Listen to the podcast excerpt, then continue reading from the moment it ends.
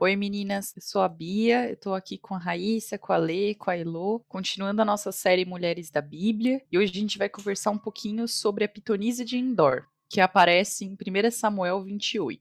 Obrigado, Senhor, pelo dia de hoje, ó Pai. Obrigado porque todas, todas nós podemos, mesmo que à distância, ó Pai, é, se reunir, conversar, falar de Ti, da Tua palavra, ó Pai. Te agradecemos por isso e pedimos a Tua orientação e direcionamento no episódio de hoje. Em nome de Jesus, amém.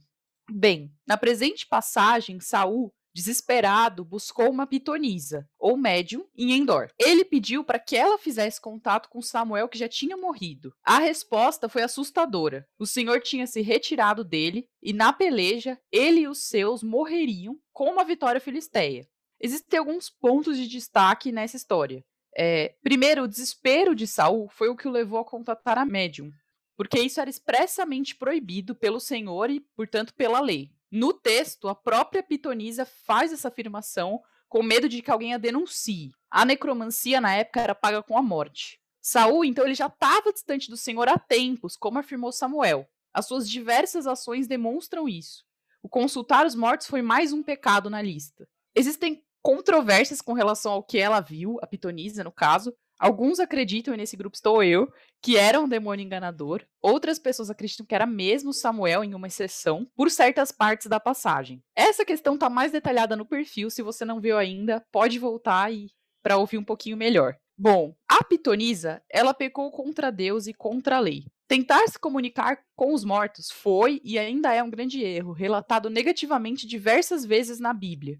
Saul, ele perdeu mesmo três dos seus seis filhos na batalha e acabou morto. Então, diante de tudo isso, né, que a gente vê e a gente tira dessa história, é, eu trouxe uma questão. Saul e a Pitonisa não pecaram por ignorância, como alguns personagens que a gente já estudou aqui na série. Eles sabiam da lei, mas decidiram seguir a sua própria maneira. As coisas elas não podem ser do jeito que a gente quer, mas do jeito que Deus quer e expressou na sua palavra. Então a minha pergunta é: Estamos prontas para viver essa realidade de não viver por nós, mas do jeito que Deus quer? Uma coisa que você falou, Bia, que é interessante quando a gente traz para nossa vida, a gente começa a refletir, é essa questão de pecar contra Deus, mas também contra a lei, né? Porque assim, quando a gente para para pensar, tem alguns pecados que em geral a gente não tá afetando ninguém, né? A gente tá só ali pecando contra Deus e só Deus sabe. E no máximo a gente afeta nós mesmos, assim.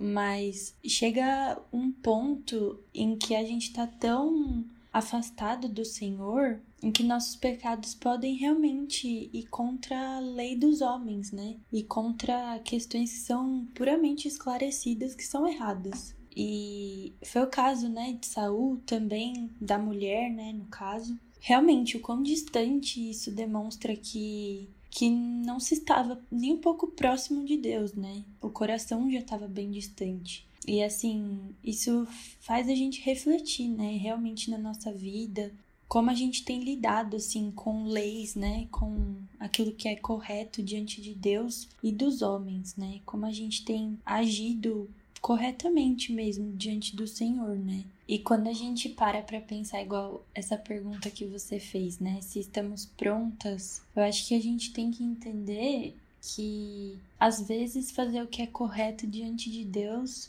é difícil, né? Não é que nos traz malefícios, mas nem sempre as pessoas vão olhar com os bons olhos aquilo que Deus julga ser correto, né? Às vezes você não mentir, que é uma lei do Senhor, né? Você não infringir essa lei, faz com que as pessoas ao seu redor te achem estranho ou te julguem ou falem, poxa, por que você não me encobriu nisso? E assim, a gente realmente tem que entre aspas, aceitar o desafio de viver de forma correta diante de Deus, porque isso nos traz nos traz bênçãos, né? Nos traz não danos ao que muitas vezes aos olhos dos outros isso é enxergado, né? Mas a gente realmente vive ali de forma íntegra com o Senhor e com aqueles que às vezes são superiores a nós, né? Às vezes as leis que não são impostas. Eu acho que a gente tem que entender isso, servir ao Senhor e fazer o que é correto diante dele não nos traz dano.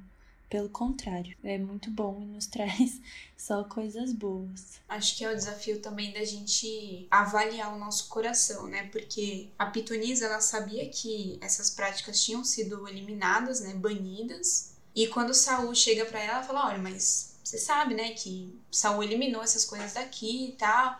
E aí ele convence ela de que tudo bem fazer aquilo naquele momento. Então, assim, ela não estava fazendo porque era uma prática que tinha sido eliminada, banida, né, julgada como errada, mas o coração dela ainda aprovava aquilo. E olha só como é importante a gente acompanhar, né? Acho que a palavra talvez seja acompanhar o nosso coração nesse entendimento de o que é a palavra, o que a palavra do Senhor diz, qual que é a vontade do Senhor.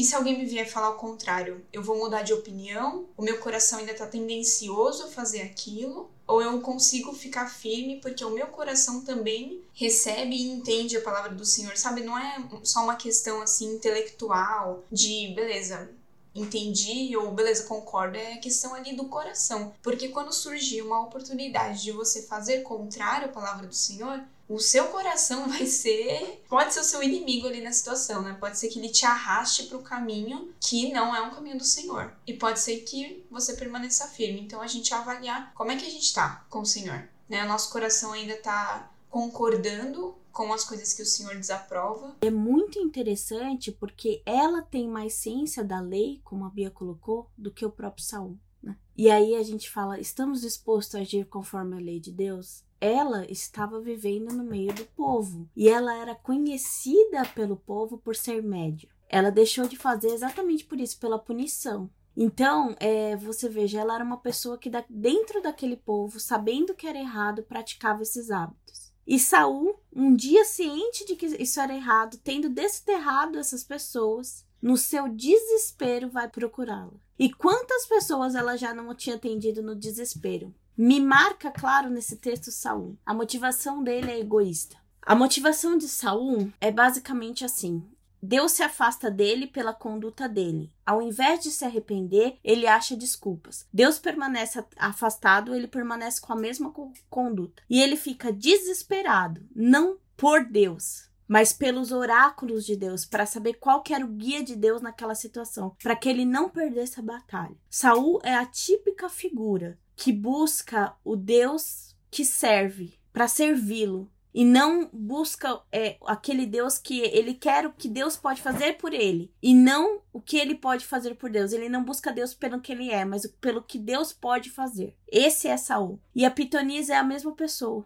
Ela tem o mesmo interesse. Ela busca o que ela pode fazer. Ela usurpa esses poderes pelo que ela pode fazer. E no texto a pitonisa, apesar dos seus interesses expurgos, é uma pessoa sensata, mais sensata do que Saul. Ela vê ele sem comer, ela oferece comida, o jeito que ela oferece é sensato. Às vezes a gente também tem uma certa, a gente caricatura algumas pessoas e não é assim.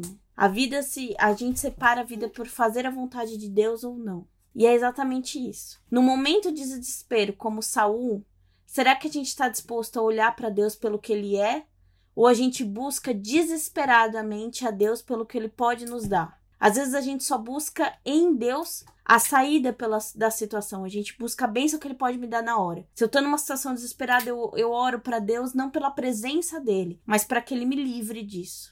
E aí a gente vai buscando essas coisas que aparecem. Que isso sirva de lição pra gente realmente buscar Deus pelo que ele é. Tem um, um versículo, né, que diz: Porque os meus pensamentos não são os vossos pensamentos, nem os vossos caminhos os meus caminhos, diz o Senhor. Porque assim como os céus são mais altos do que a terra, assim são os meus caminhos mais altos do que os vossos caminhos, e os meus pensamentos mais altos do que os vossos pensamentos. E acho que é exatamente isso. É quando a gente não, não busca é, as bênçãos de Deus, né? A gente busca o Deus das bênçãos. Então a gente busca servi-lo e fazer a vontade dele, não a nossa. E isso é difícil, porque por vezes a gente pode se sentir desesperada, como Saul sentiu, mas diferente dele, a gente tem um consolo e o direcionamento de Deus.